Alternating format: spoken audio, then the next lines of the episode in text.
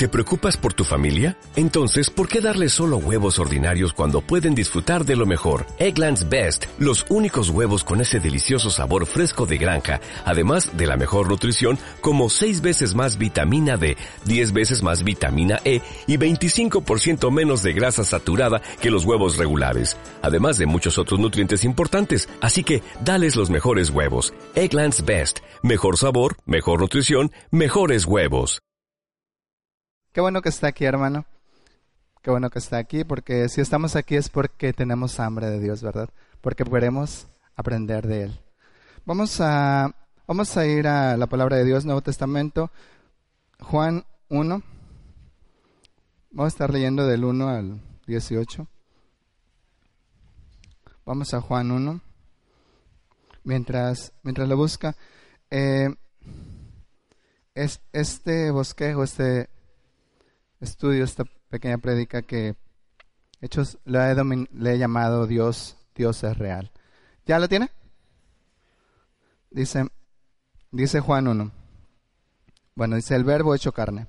En el principio era el verbo, y el verbo era con Dios, y el verbo era Dios.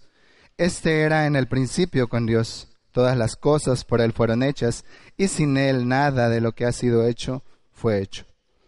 En él estaba la vida y la vida era la luz de los hombres. La luz en las tinieblas resplandece y las tinieblas no prevalecieron contra ella. Hubo un hombre enviado de Dios, el cual se llamaba Juan. Este vino por testimonio para que diese testimonio de la luz, a fin de que todos creyesen por él. No era él la luz, sino para que diesen testimonio de la luz aquella luz verdadera que alumbra a todo hombre, venía a este mundo. En el mundo estaba y el mundo por él fue hecho, pero el mundo no le conoció. A los suyos vino y los suyos no le recibieron. Mas a todos los que le recibieron, a los que creen en su nombre, les dio potestad de ser hechos hijos de Dios, los cuales no son engendrados de sangre, ni de voluntad de carne, ni de voluntad de varón, sino de Dios. Y aquel verbo fue hecho carne y habitó entre nosotros, y vimos su gloria, gloria como del unigénito del Padre, lleno de gracia y de voluntad. Juan dio testimonio de él, y clamó diciendo, Este es de quien yo decía, el que viene después de mí, es antes de mí, porque era primero que yo. Porque de su plenitud tomamos todos y gracia sobre gracia, pues la ley por medio de Moisés fue dada pero la gracia y la verdad vinieron por medio de Jesucristo. A Dios nadie lo vio jamás. El unigénito Hijo que está en el seno del Padre, Él le ha dado a conocer. Vamos a orar, Señor.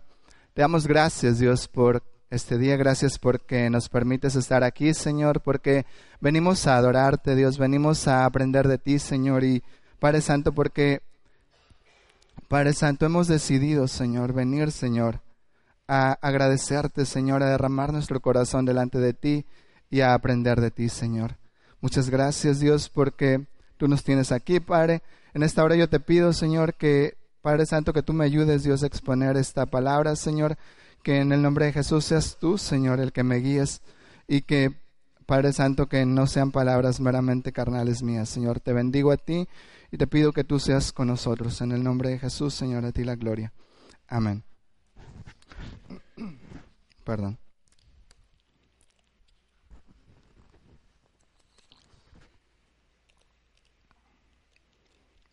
Dice, dice Juan 1.1, dice, en el principio era el verbo y el verbo era con Dios y el verbo era Dios. Jesús estaba desde cuándo? Desde el principio, dice desde el principio, ¿verdad?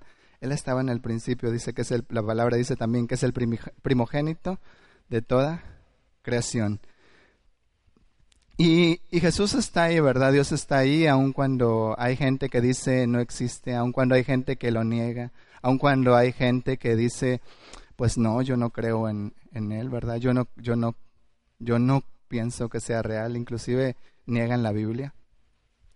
Pero Él es real, ¿verdad? Hay una persona, un cantante que decía, Dios es más real que tú y que yo. Yo solo puedo decir que yo sé que Dios Dios es real. Dios es real y Él está ahí. E, e independientemente, ¿verdad? De que una persona o un grupo de personas digan, no existe, Él sigue siendo Dios. E independientemente de que un grupo de personas diga, son puros cuentos, Él está ahí, Él es inconmovible, Él no deja de existir, ¿verdad? Él no deja de ser.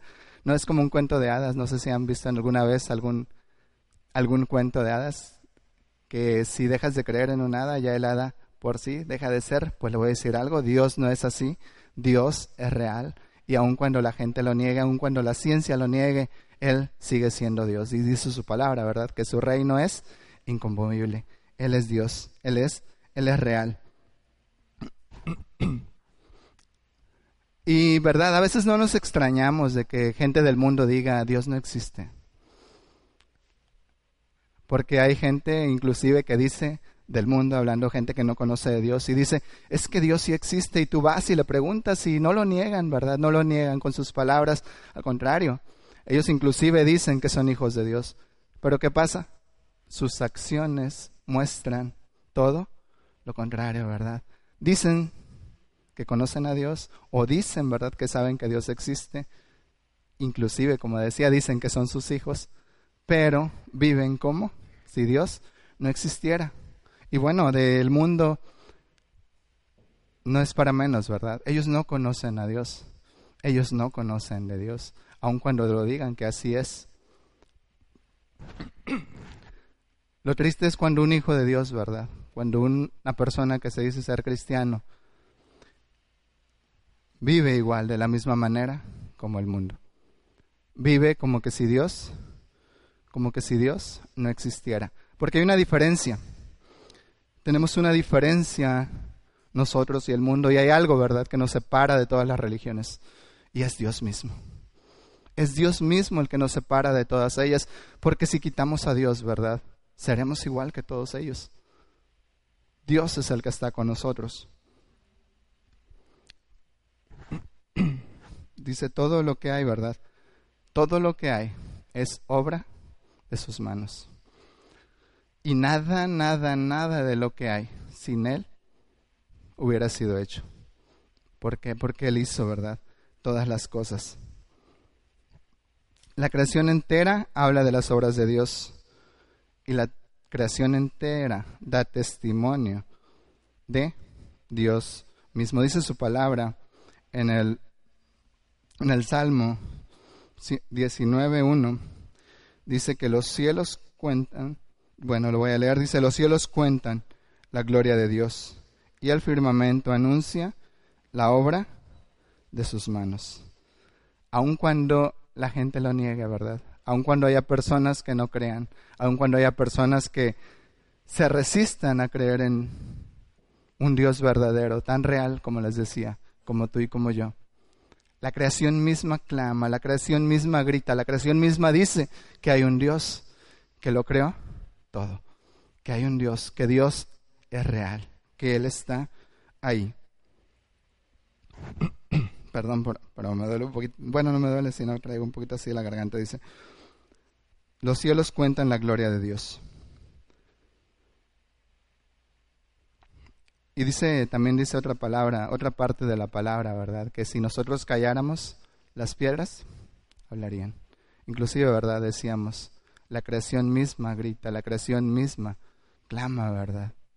Hace, hace un tiempo, hace poco, bueno, dos semanas, casi tres semanas ya, visitaba yo a un tío mío que él, acaba de tener un, un, accidente terrible, él acaba de tener un, accidente que si lo, por donde quiera que lo veas, tú dices, en realidad, o sea, no es para que él esté ahí. Él iba en un puente de acá adelante de Veracruz, no recuerdo hacia dónde iba. Pero el chiste es que iba sobre un puente y dice él que iba en el puente, pero no sabe si se quedó dormido, no sabe si un tráiler lo sacó de la carretera. La situación es que el, puente está a una altura aproximadamente de 7 metros, dice. Él iba en una camioneta, la camioneta dice que salió volada, avanzó, cayó pues hasta lo que es el, el piso, ¿verdad? De arriba del puente. Y este, en realidad, dice, se activaron las bolsas de aire y todo. Dice, yo desperté hasta el segundo día, dice, pero en realidad tú lo ves y no le pasó nada, ¿verdad? Él está bien. Él está sano, él salió prácticamente, prácticamente ileso, digo, por la magnitud del accidente, pues dices tú, no, no le pasó nada, ¿verdad? Cuando ves un accidente de esa magnitud, dices, esperas, no sé, huesos rotos o, no sé, despedazado, no sé, una muerte segura, ¿verdad? No le pasó nada. No le pasó nada. Les digo, al segundo día despierta y dice ya que se contacta con, con la familia y ya, ya después lo localizan. Y gracias a Dios, ¿verdad? Él puede, él puede decir que él está bien. Él en, en algún tiempo en algún tiempo conoció de Dios, en algún tiempo le servía a Dios. Y este, pero él se alejó. Él se alejó de Dios. Y a pesar de que él conoce a Dios y que él dice que se encomienda a Dios, porque él dice que sí, es busca de Dios. Él sabe en realidad que está alejado, ¿verdad? Que está alejado de Dios. Él me decía, mira, mira hijo, esta no es la primera vez que Dios me libra de una situación así. No es la primera vez que lo hace, ¿verdad? Pero este, yo creo que lo hizo para mostrarle a las demás personas, ¿verdad? Que, que Él tiene cuidado de nosotros, para mostrarle a las demás personas que, que Él tiene el poder, ¿verdad? El poder de guardarnos. Yo le decía, sí, sí, sí es cierto, pero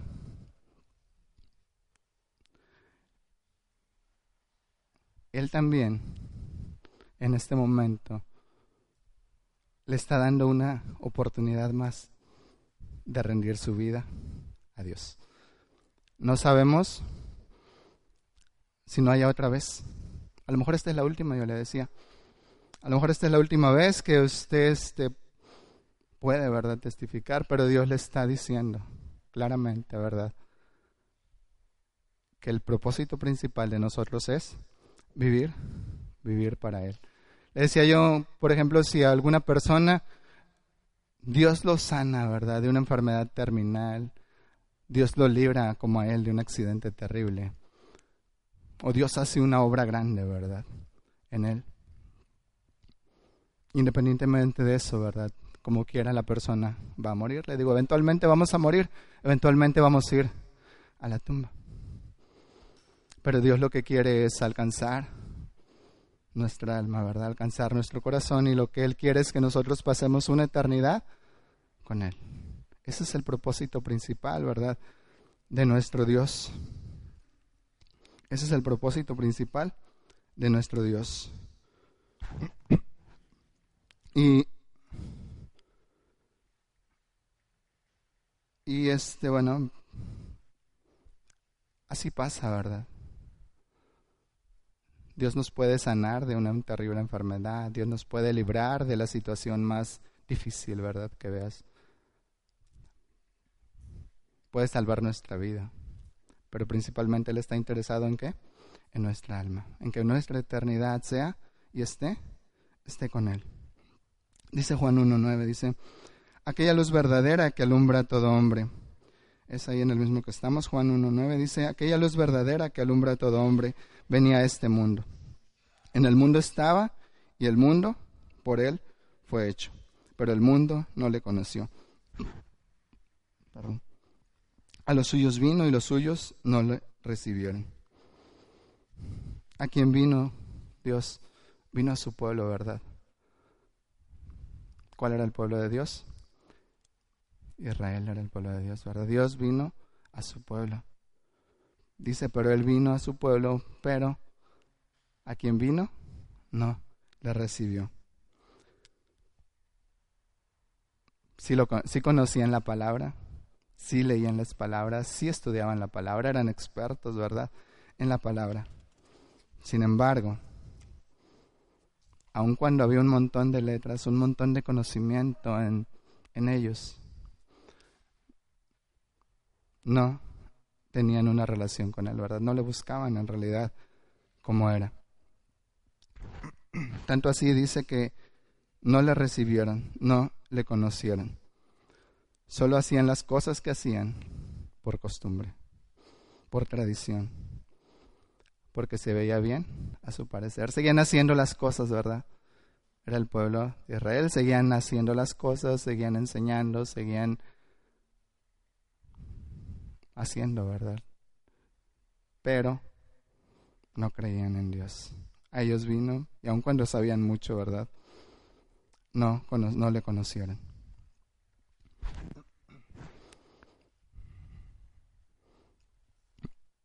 Dice, más todos los que le recibieron, ¿verdad? A los que creen en su nombre les dio potestad de ser hechos hijos de Dios. Si tú le has recibido, ¿verdad? Él te ha hecho su hijo. Y, y si tú eres de los que están esperando, ¿se acuerdan que estábamos hablando? Estaba hace días predicaba Luis de la lluvia de Dios, o comentaba, no, no recuerdo si pasó enfrente. Decía, y si tú eres de los que están esperando la lluvia de Dios, también es cierto que debes estar esperando con fe esa lluvia de Dios. Pues si tienes fe vas a estar preparando la tierra como producto de la fe en Dios, que Dios mandará la lluvia. Si tú has estado esperando la lluvia de Dios, seguramente tú has estado también preparando la tierra. Porque si estás esperando la lluvia y no, estás preparando la tierra, pues no, es, no dice nada, ¿verdad? Que en verdad estás esperando esa lluvia. Porque sí se puede hacer esto. Para esperar la lluvia se necesita qué? Fe, ¿verdad? Si estás preparando la tierra, puede haber fe, pero no puede haber solamente fe sin preparar la tierra. O sea, no puedes basar tu fe en tu fe. No puedes decir, es que yo tengo fe. Pero ¿qué estás haciendo? O sea, no estás preparando la tierra. Eso no me dice que en realidad tengas fe. Y si es, perdón, si estás preparando la tierra solamente sin fe,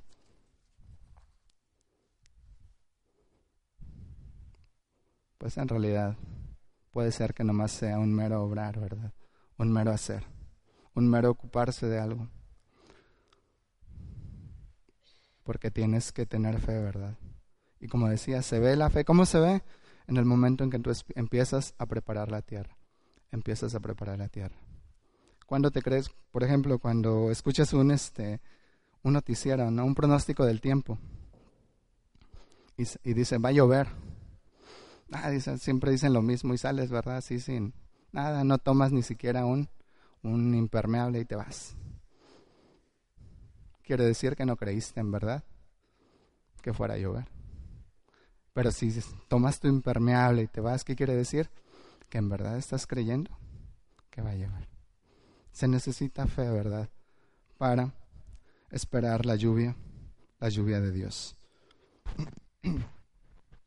Sí se puede preparar la tierra sin fe, pero no se puede decir que tienes fe sin estar preparando la tierra. Vamos, vamos, a ir a eh, vamos a ver a Elías en Primera de Reyes 18 del 41 al 46. Me dice cuando ya lo tenga, por favor.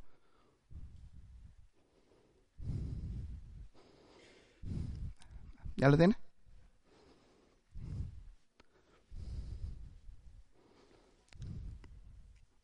¿Ya lo tiene? Amén. Ok, dice es donde Elías ora por lluvia. Dice, entonces Elías dijo a Acab, sube, come y bebe, porque una lluvia grande se oye.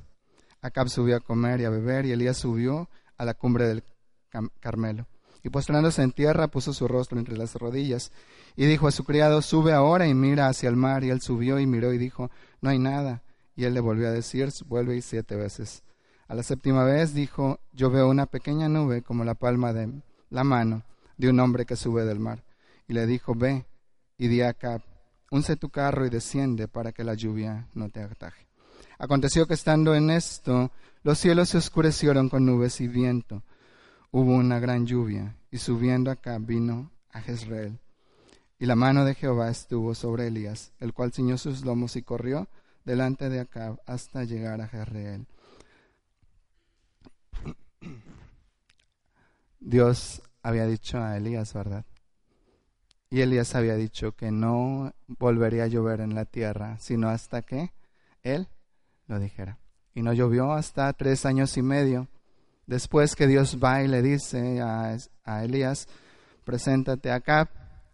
y cuando tú te presentes, yo dejaré caer la lluvia sobre la tierra.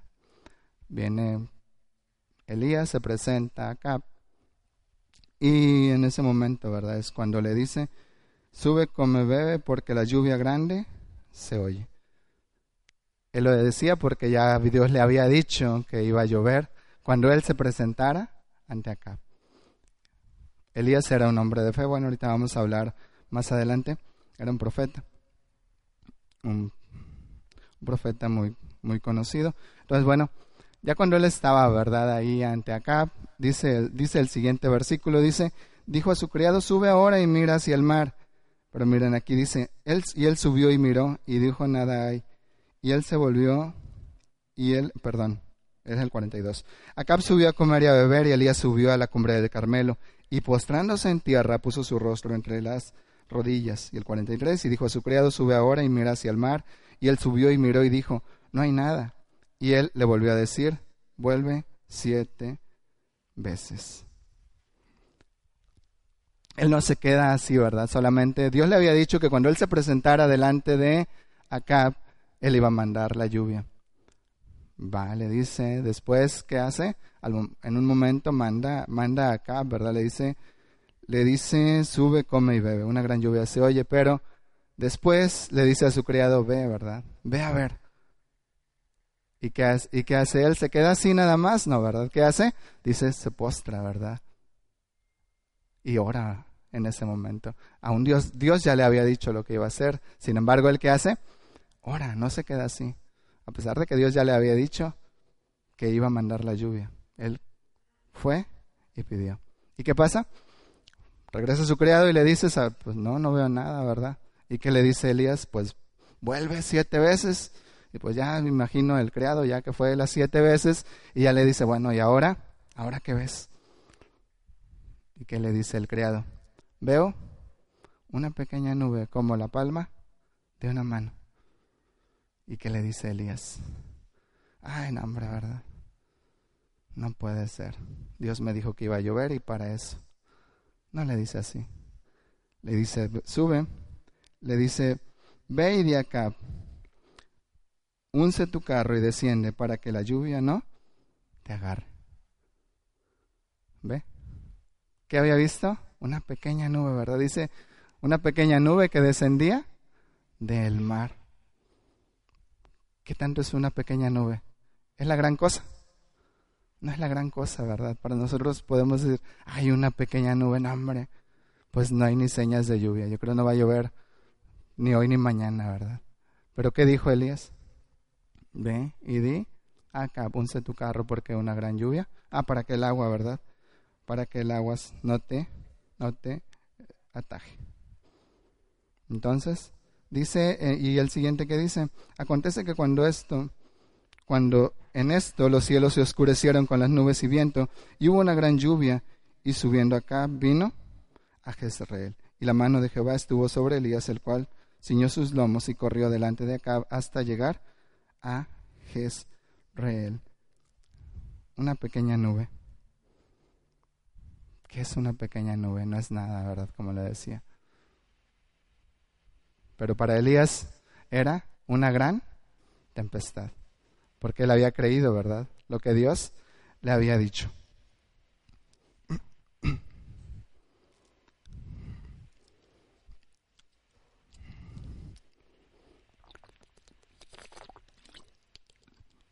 Irme más rápido porque creo que... Dice Hechos, vamos a ir hasta... Bueno, recuerdas también la ocasión que Pedro llega al pueblo, al templo llamado La Hermosa. Vamos a, vamos a ir hasta allá en Hechos 3. Yo lo voy a, yo lo voy a leer para no, para no tardar. Si lo encuentra, pues es Hechos 3, del 1 al 7. Dice, Pedro y Juan subían juntos del templo a la hora novena, la de la oración. Y era traído un hombre cojo de nacimiento a quien ponían cada día a la puerta del templo que se llama La Hermosa para que pudiese, pidiese limosna de los que estaban en el templo. Este cuando vio a Pedro y a Juan que iban a entrar en el templo, les rogaba que diesen limosna. Entonces él les estuvo atento y esperando recibir de ellos algo, mas Pedro le dijo, no tengo plata ni oro, pero lo que tengo te doy. En el nombre de Jesucristo de Nazaret, levántate y anda. Tomándole por la mano derecha, se levantó y al momento le afirmaron los pies y los tobillos. Pero también necesitó fe. El cojo, ¿verdad? Se quedó viéndole y le dice, o sea, a lo mejor me va a dar algo este, pero que dijo, pero no tengo plata ni oro, pero lo que tengo te doy. En el nombre de Jesucristo, levántate. Le mira, dice que le mira, ¿verdad? En el nombre de Jesús, levántate, toma tu lecho y anda. Y yo no veo que los que iban con él le dijeran, hey Pedro, así no es. Primero ora.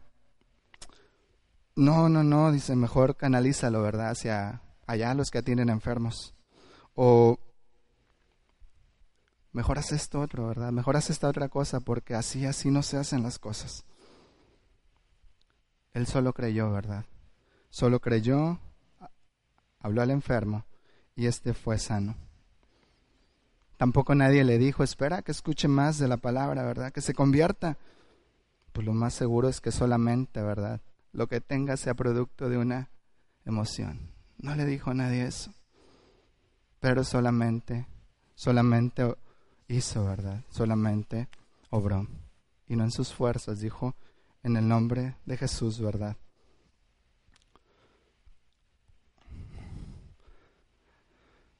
A veces, a veces se nos olvida, ¿verdad?, que nosotros no somos los que convertimos a las personas, que es Dios el que hace esta obra, el que toca los corazones.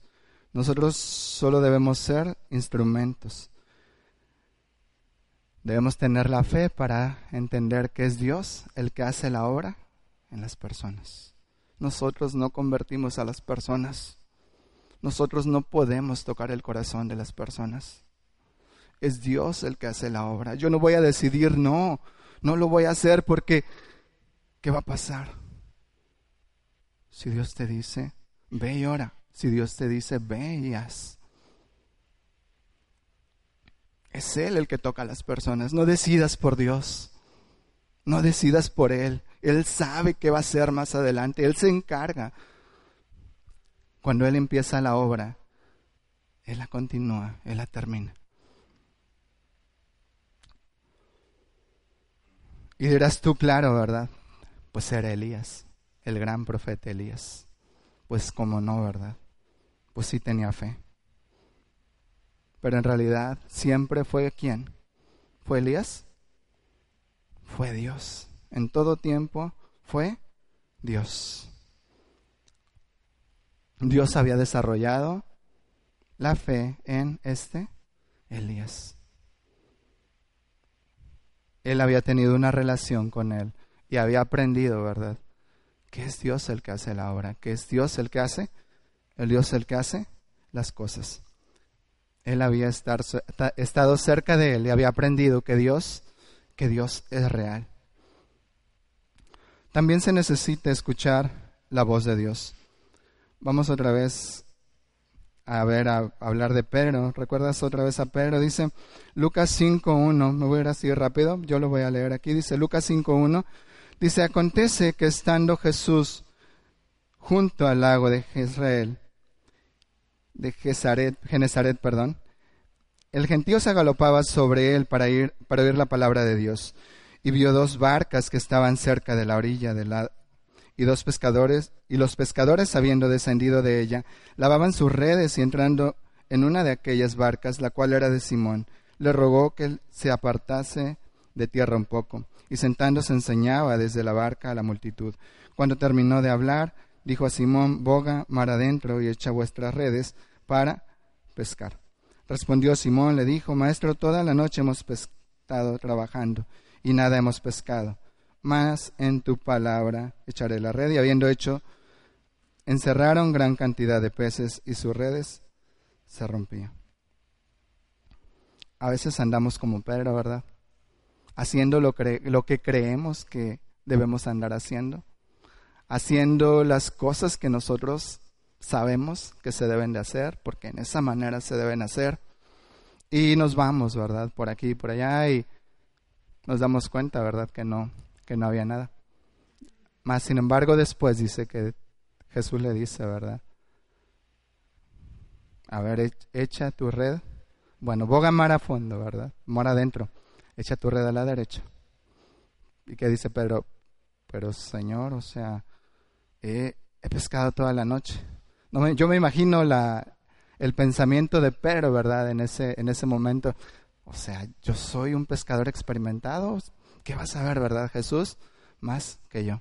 Pero Jesús sabía, ¿verdad? ¿Y Pedro qué andaba haciendo Pedro? Ahorita vamos a ver.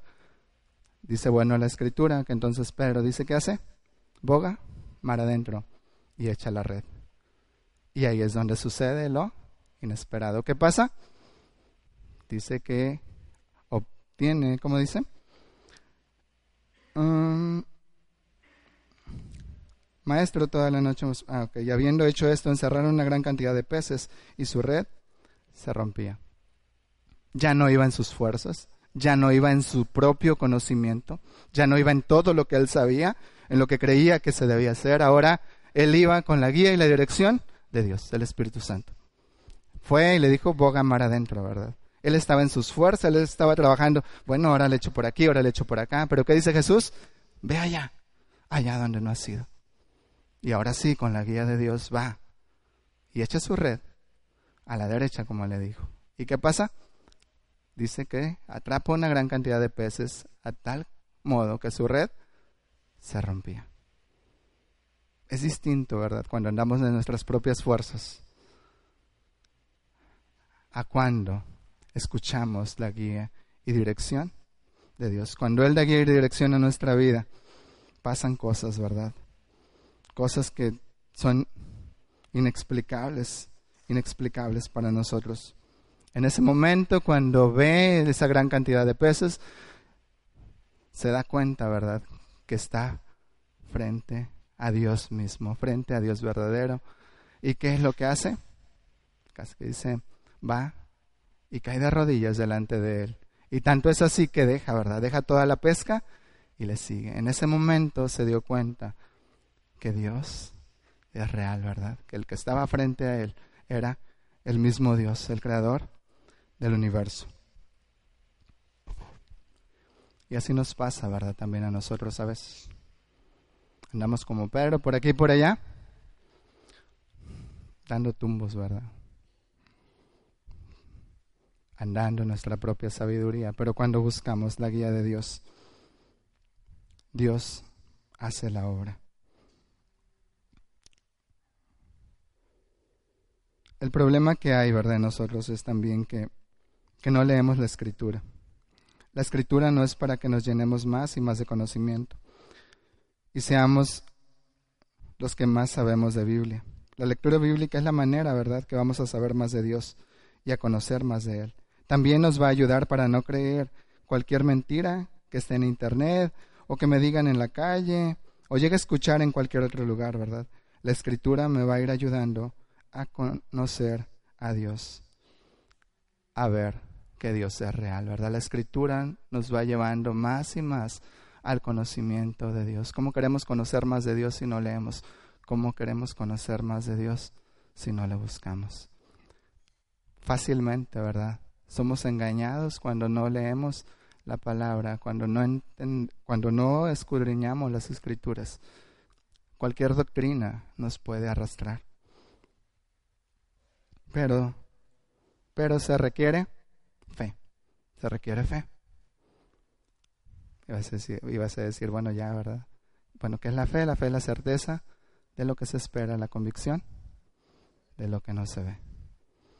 Porque se requiere fe. Vamos a Efesios 2, 8 y 9.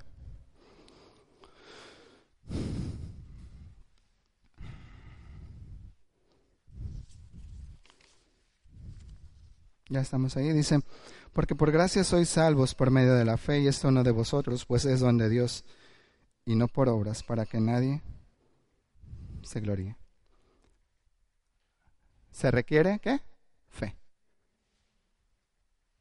Aún para recibir la salvación, ¿qué necesitamos? Fe. Necesitamos fe. Aún para recibir la salvación necesitamos fe. Y dice Hebreos 11:6, Dice, pero sin fe es imposible agradar a Dios, porque es necesario que el que se acerca a Dios crea que le hay y que es galardonador de los que le buscan. Sin fe es imposible agradar a Dios. Necesitamos fe, ¿verdad? Porque es necesario que quien se acerca a Dios cree que le hay. No te puedes acercar a Dios si no crees que le hay. No te puedes acercar a Dios, no vas a buscar a Dios, ¿verdad? Dice, y es que y es que nos hemos alejado de Dios. Dios aún sigue hablando, Dios aún sigue obrando. A veces decimos que queremos hacer su voluntad. ¿Y qué creen? No hacemos nada para buscar esa voluntad de Dios que nosotros decimos que queremos hacer. No buscamos, no oramos, no leemos su palabra, no apartamos tiempo para Él, no rendimos nuestra vida delante de Él, no entregamos, ¿verdad? Todo lo que somos delante de Él. ¿Y qué pasa?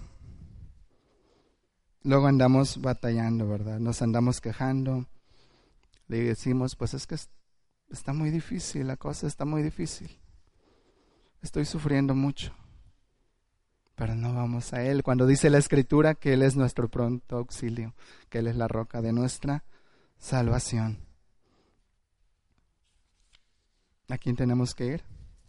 A Él tenemos que buscarle para encontrar su voluntad. ¿Dónde la vamos a encontrar? En su palabra. Lo vamos a encontrar en Él. Pero no, no, nos podemos quedar callados, no nos podemos quedar sentados. Cuando tú dices que quieres hacer tu voluntad es porque te sometes a Él, ¿verdad? Porque te entregas a Él. Porque buscas su guía y su dirección, porque buscas que Él enderece tus caminos, porque buscas que Él te lleve a donde Él te quiere llevar.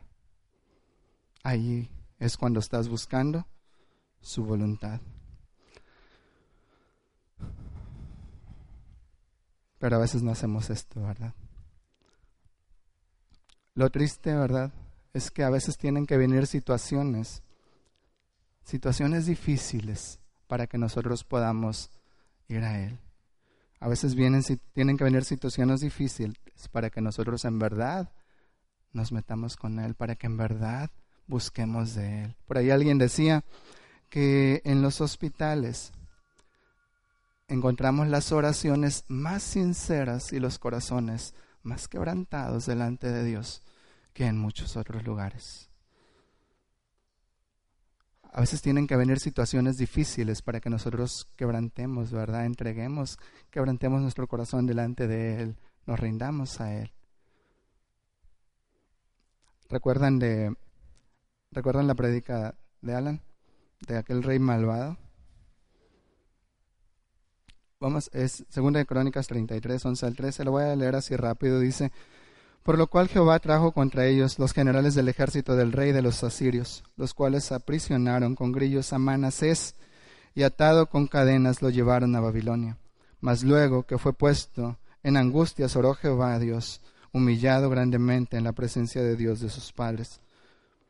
Y habiendo orado él, fue atendido, puesto, pues Dios oyó su oración, lo restauró a Jerusalén, a su reino. Entonces reconoció Manasés que Jehová era Hasta que vino esta situación difícil, él no entrega su corazón, él no se rinde delante de él, ¿verdad?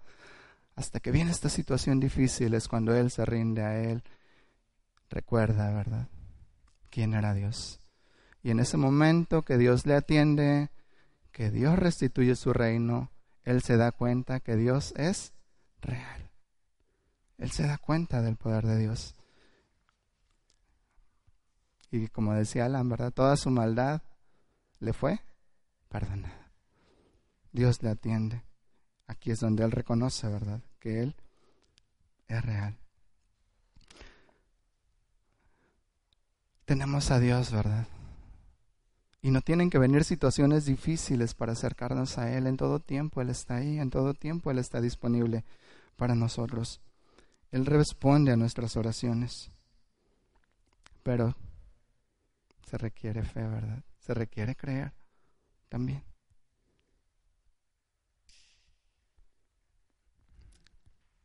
Porque a veces, miren, cuando estamos enfermos, ¿verdad? A veces cuando estamos enfermos y tenemos por ahí un guardadito tenemos dinero, no batallamos y ¿qué hacemos? Solamente vamos al médico, ¿verdad? Y decimos, ¿sabe qué doctor? Cúreme, ¿verdad? Aquí está, aquí está mi dinero. Cuando tenemos algún hambre, ¿qué hacemos? Vamos, tenemos dinero, ¿qué hacemos? Sacamos nada más un billete, vamos y compramos, no sé, nos, algo para comer o nos vamos a un buen restaurante o sacamos nuestra tarjeta, ¿verdad? Y la pasamos y ya, solucionado el problema.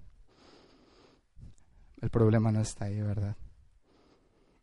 Incluso, ¿verdad? Hay personas que si tienen algún problema más difícil, hablando de que dices, bueno, se me tengo que hacer, hay constructores, gente que construye, no tengo que hacer esta construcción y no, no puedo obtener los permisos, pero tengo dinero, o no solo tengo dinero, conozco a alguien allá, ¿verdad? En el ayuntamiento, pues voy a ir ahí, le voy a decir, o necesito acomodar a uno de mis hijos o a uno de las personas, ¿no? Que tengo cercanas en un puesto importante o en un puesto seguro, ¿verdad? El trabajo que hago. Pues contacto a, uno de las personas allegadas a mí que tiene el poder para poderlo poner ahí y pues soluciono el problema. El problema es que así jamás voy a Dios. Cuando tengo todo esto, ¿verdad? Estoy cómodo y pues Dios para mí, Dios está allá, yo acá. En mis fuerzas soluciono todas las cosas. El problema es cuando no hay dinero, cuando no hay palancas. ¿Qué pasa? Ahí sí. Si no tienes para la medicina, ¿qué haces? Si no tienes para... No, tienes conocidos, ¿verdad? Si no tienes para comer, ¿qué haces? Y pudiera seguir, ¿verdad? Y decir más cosas. Pero tenemos que ir en todo tiempo. Adiós. Vamos, Santiago 4.8. Como les digo, irme más rápido. Dice Santiago 4.8. Acercaos a Dios y Él se acercará a vosotros, pecadores. Limpiad las manos, vosotros los de doble ánimo, purificad vuestros corazones. Salmo 145, 18 dice, Cercano está Jehová a todos los que le invocan, a todos los que invocan de veras. Dios se acerca a los que Él se acercan y está cercano a todos los que le invocan. Es cuando estamos cerca, ¿verdad? Es cuando nos acercamos a Él, cuando vemos su gloria. Es cuando nos acercamos a, Él, cuando vemos su obra. Es cuando nos acercamos a Él, cuando nos damos cuenta que Él es real.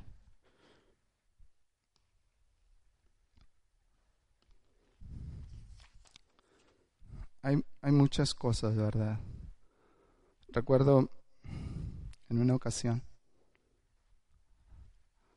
que este que nuestra pastora nos comentaba que cuando el pastor acababa de llegar a México y eran un matrimonio que iniciaba, ¿verdad? Aun cuando sus hijos estaban pequeños, que había escasez porque lo que le mandaban a él de allá de la iglesia que lo apoyaba. Era poco, ¿verdad? Eran pocos dólares los que le mandaban. Y ella decía que, que a pesar de que era poco, ¿verdad? Que veía que era poco lo que le mandaban, el dinero les alcanzaba. Y aún en situaciones difíciles, dice, aún cuando se, enfermaban nuestros niños chiquitos, cuando, recuerdo a Sam, creo, decía, Sam le daba temperatura, dice, no teníamos dinero para llevarlos al médico. ¿Y qué hacía? Dice, lloraba. Y Dios le sanaba. Y Dios le sanaba. Otra ocasión, también hace poco nos comentaba, decía, ah, a una hora, ¿verdad? Que, que tengo mi nieto pequeño, dice, yo estaba ya con él, dice, y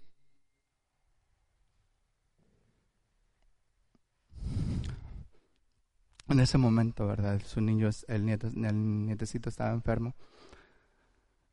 Dice que en ese momento que estaba enfermo, la fiebre tenía fiebre alta, que en ese momento le dijo al pequeño, ven, vamos a orar. Y ella se sentó con él y oró. ¿Y qué cree que pasó? Se le quitó la fiebre. Es en, es en los momentos difíciles, ¿verdad?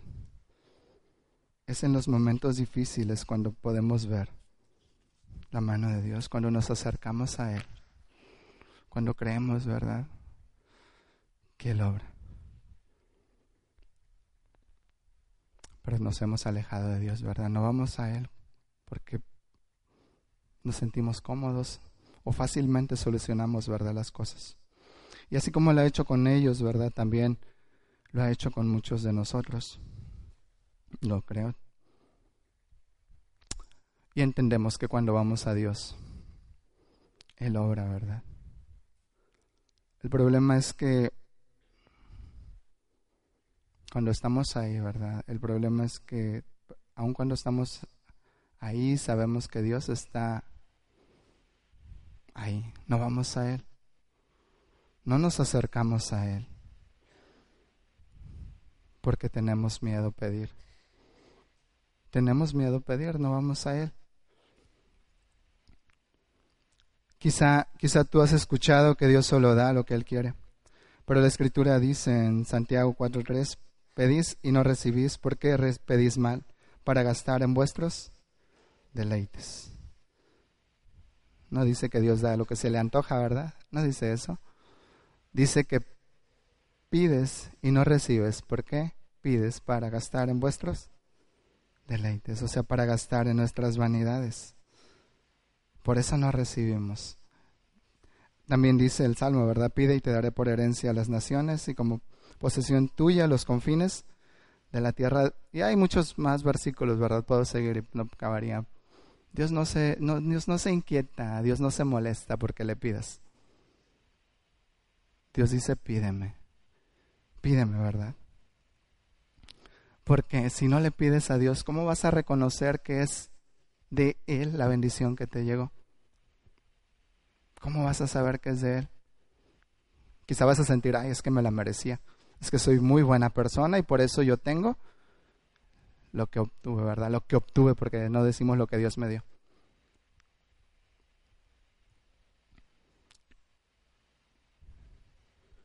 En la manera en que nos acercamos a Él, en la manera que pedimos, es donde Él se va, se va, nos vamos a ir dando cuenta, ¿verdad? Que Él responde, que Él es real y Él responde nuestras oraciones y Él está ahí, y Él está ahí.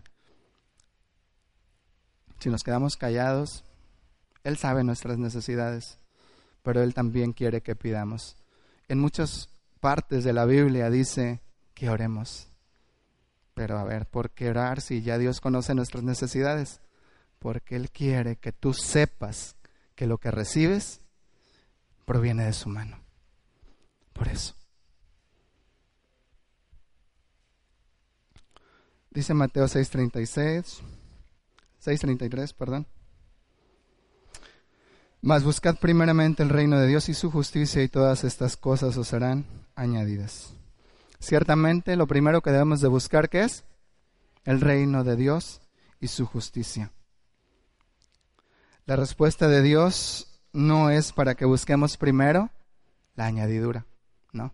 La respuesta de Dios no es para que vayamos a la añadidura, ah, voy a la añadidura, voy a las bendiciones de Dios. La respuesta de Dios no es para que tú te quedes con la añadidura solamente, sino para qué serviría, ¿verdad? ¿Para qué serviría quedarte con la añadidura si lo dejas a Él por un lado? Es para que tú vayas a Él y puedas ver que Él es real, que Él está ahí contigo y que como un padre, ¿verdad? Puedes contar con Él e ir a Él en todo tiempo y en cualquier situación. ¿Sí? Para que como un padre, ¿verdad? Sepas tú que Él está ahí como un padre, que tú puedes contar con Él. ¿Cuándo? Siempre. ¿Cuándo? En toda situación. Para que un día digas así como aquel hombre, de oídas te conocía, más ahora mis ojos te ven. Si recuerdan a aquel hombre, ¿verdad?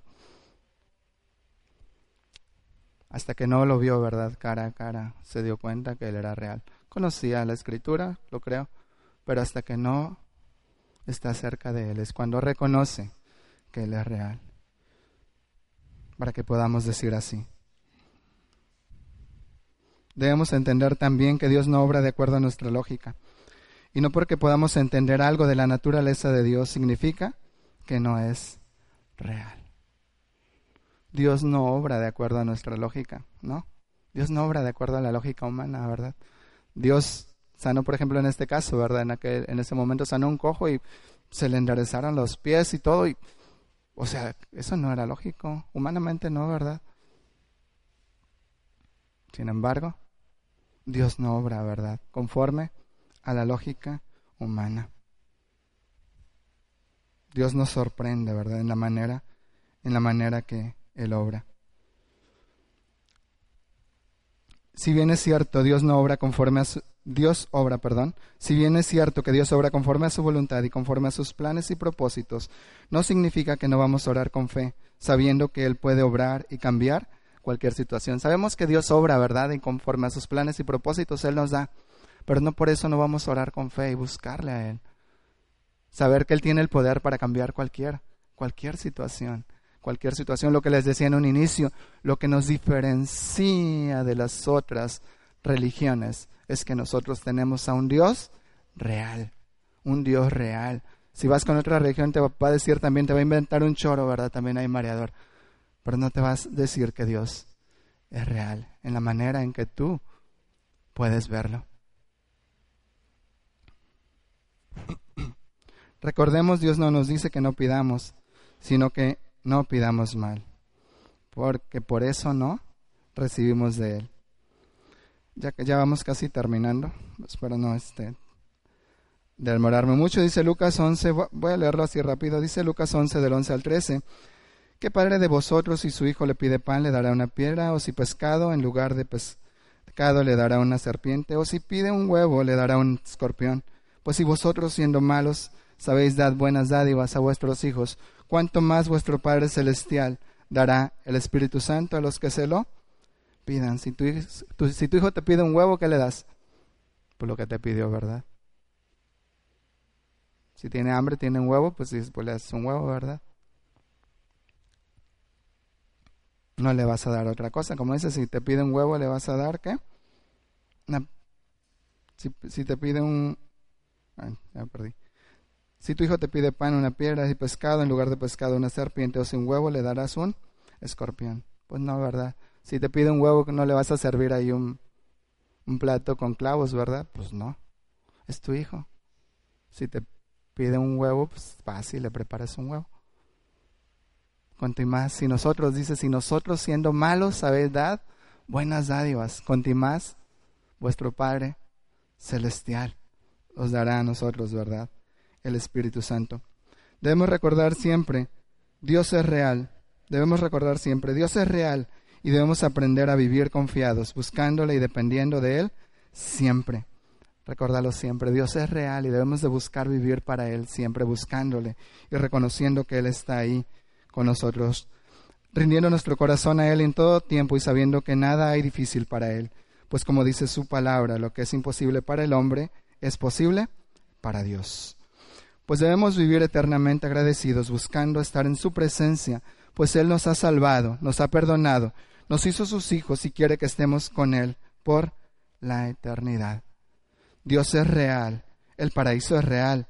Él dijo que iría a preparar morada para nosotros. Él nos quiere adorándole por la eternidad. Entendamos que Dios es real. Él nos creó con un propósito, con el propósito de adorarle. Él se dio a sí mismo por nosotros. Él subió, dice, a preparar morada para nosotros, porque Él quiere vernos con Él por la eternidad. Dios es real. Dice Juan 3:11, de cierto, de cierto os digo, ya para terminar, de cierto, de cierto os digo, te digo, que lo que sabemos hablamos y lo que hemos visto testificamos. Y no recibís nuestro testimonio. Lo que sabemos, hablamos. Y lo que hemos visto, testificamos.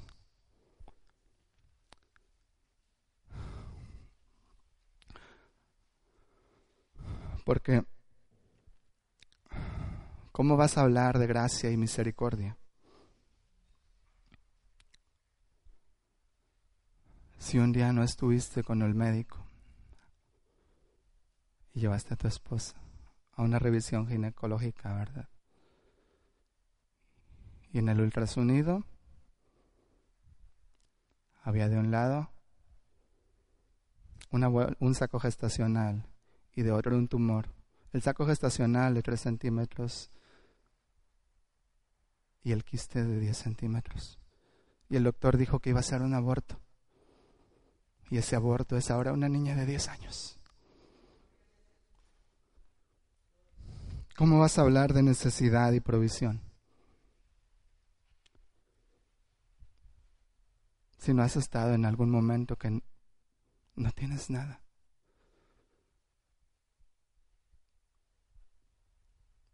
Y vas y revisas tu cuenta bancaria.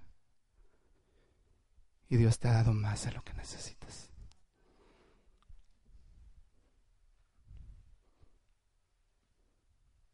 ¿O cómo vas a hablar de dolor, sufrimiento y sanidad?